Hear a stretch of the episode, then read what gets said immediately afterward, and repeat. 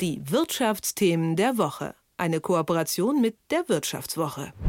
Die Reichweite von E-Autos ist ja nun das wichtige Attribut. Wer Reichweite hat, der ist gefragt, wer nicht, der nicht.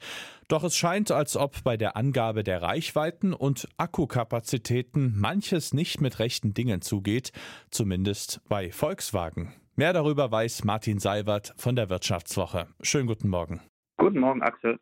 Du hast den Überblick, was stimmt denn mit der Reichweite nicht? Naja, grundsätzlich äh, stellen viele ähm, Elektroautofahrer erstmal fest, dass die Reichweiten, die sie sich erhofft hatten, weil das so die Angaben sind, die man, die man im Prospekt findet, die Angaben, die der Hersteller macht, dass sie diese Reichweiten im Alltag irgendwie nicht erreichen.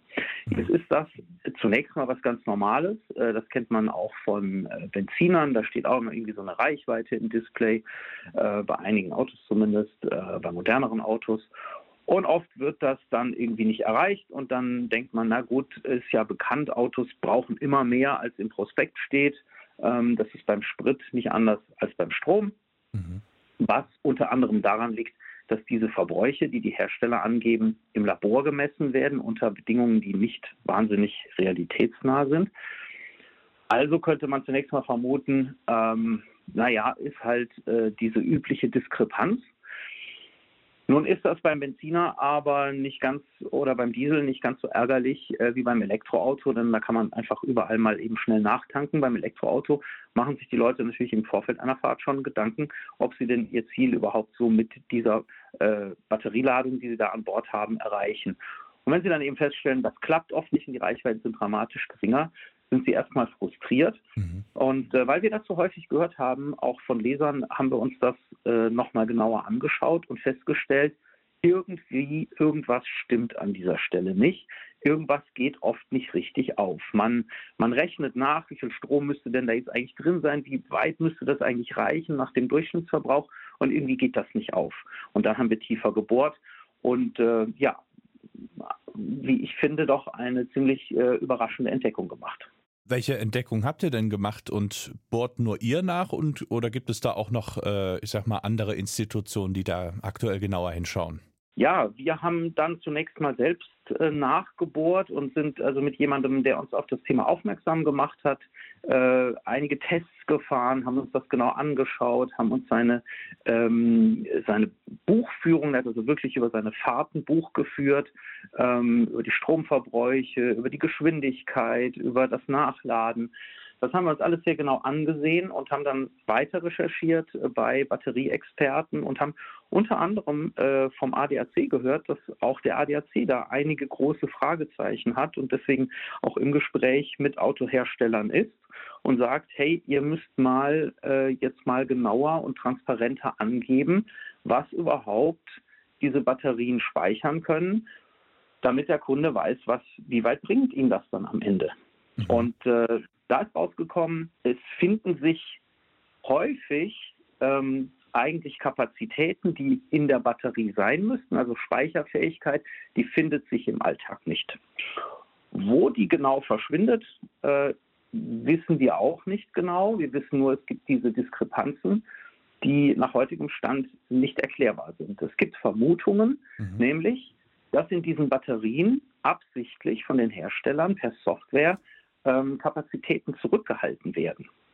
Ähm, das kann sein, weil man den Autos noch so eine Notreserve geben will, wenn die mit 0% Batterie dann irgendwo mal stehen bleiben, mhm. dass man sagt, okay, du kannst dann doch noch ein bisschen weiterfahren, vielleicht irgendwie von der Autobahn runterfahren oder, oder doch noch zur nächsten Ladesäule kommen mit einem verminderten Tempo. Das kann äh, aber auch sein, dass diese ähm, Batteriekapazitäten zurückgehalten werden, absichtlich, damit man die später freigeben kann, wenn der Akku altert. Ja? Ähm, denn das müssen die Hersteller ja befürchten. Die Hersteller geben eine Garantie für ihre Batterie.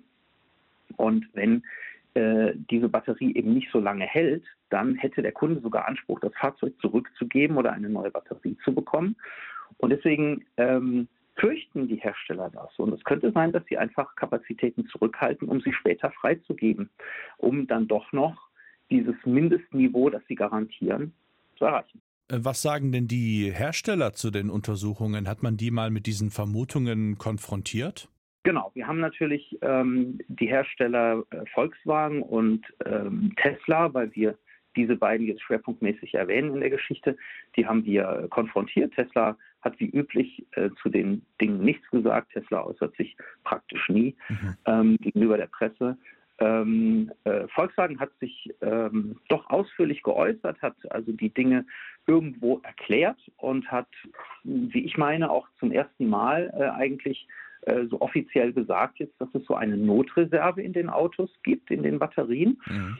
Wie groß diese Notreserve ist, hat äh, Volkswagen nicht gesagt. Ähm, und sie haben auch gesagt, diese Notreserve stünde ja dem Kunde äh, dem Kunden ähm, äh, vollumfänglich zur Verfügung. Das heißt, das rechnen Sie zu dieser eigentlich nutzbaren Batteriekapazität dazu.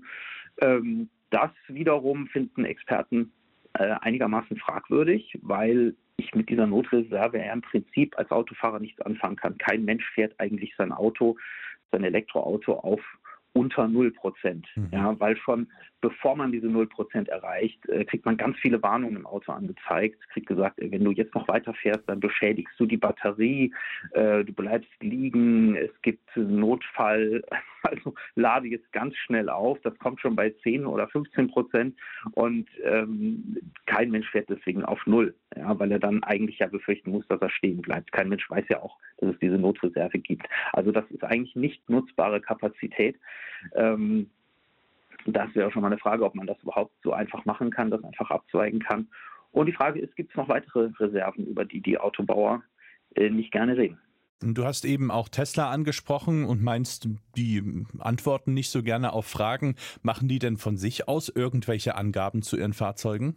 Ja, bei Tesla ist es eigentlich noch ein bisschen fragwürdiger als bei Volkswagen, zumindest so von der Papierlage her, weil ähm, Tesla äh, in der Regel keine genauen Angaben über die Nettokapazitäten in den Fahrzeugen macht. Also hier kommt jetzt Brutto und Netto ins Spiel. Man kann bei einem Elektroauto angeben, wie viel äh, Speicherfähigkeit hat denn die Batterie brutto ähm, und wie viel äh, Speicherkapazität hat sie netto? Netto ist viel wichtiger für den Kunden, denn das ist das, was nutzbar ist. Was da ansonsten noch drin ist, aus irgendwelchen technischen Gründen, ist für den Kunden ja eigentlich nicht, nicht sehr relevant. Also diese Nettoangabe zumindest äh, müsste eigentlich jeder machen. Das macht Tesla äh, in der Regel nicht. Tesla sagt den Kunden einfach, ihr kommt mit eurem Akku mh, durchschnittlich so und so weit. Und wenn die Leute dann sagen, komisch, ich komme nur halb so weit, ähm, dann sagt Tesla, ja gut, das liegt an deinem Fahrstil, das lag am Wetter, die Temperaturen, ähm, am Gegenwind. Äh, also dann gibt es einen Haufen Begründungen, warum der Kunde im Prinzip selbst schuld ist. Ähm, vielleicht hat es aber auch ganz andere Gründe, weil auch Tesla nicht alle Batteriekapazitäten freigibt, um eben gewappnet zu sein für die Alterung des Akkus. Einblicke von Martin Seiwert von der Wirtschaftswoche. Vielen Dank. Danke. Die Wirtschaftsthemen der Woche. Eine Kooperation mit der Wirtschaftswoche.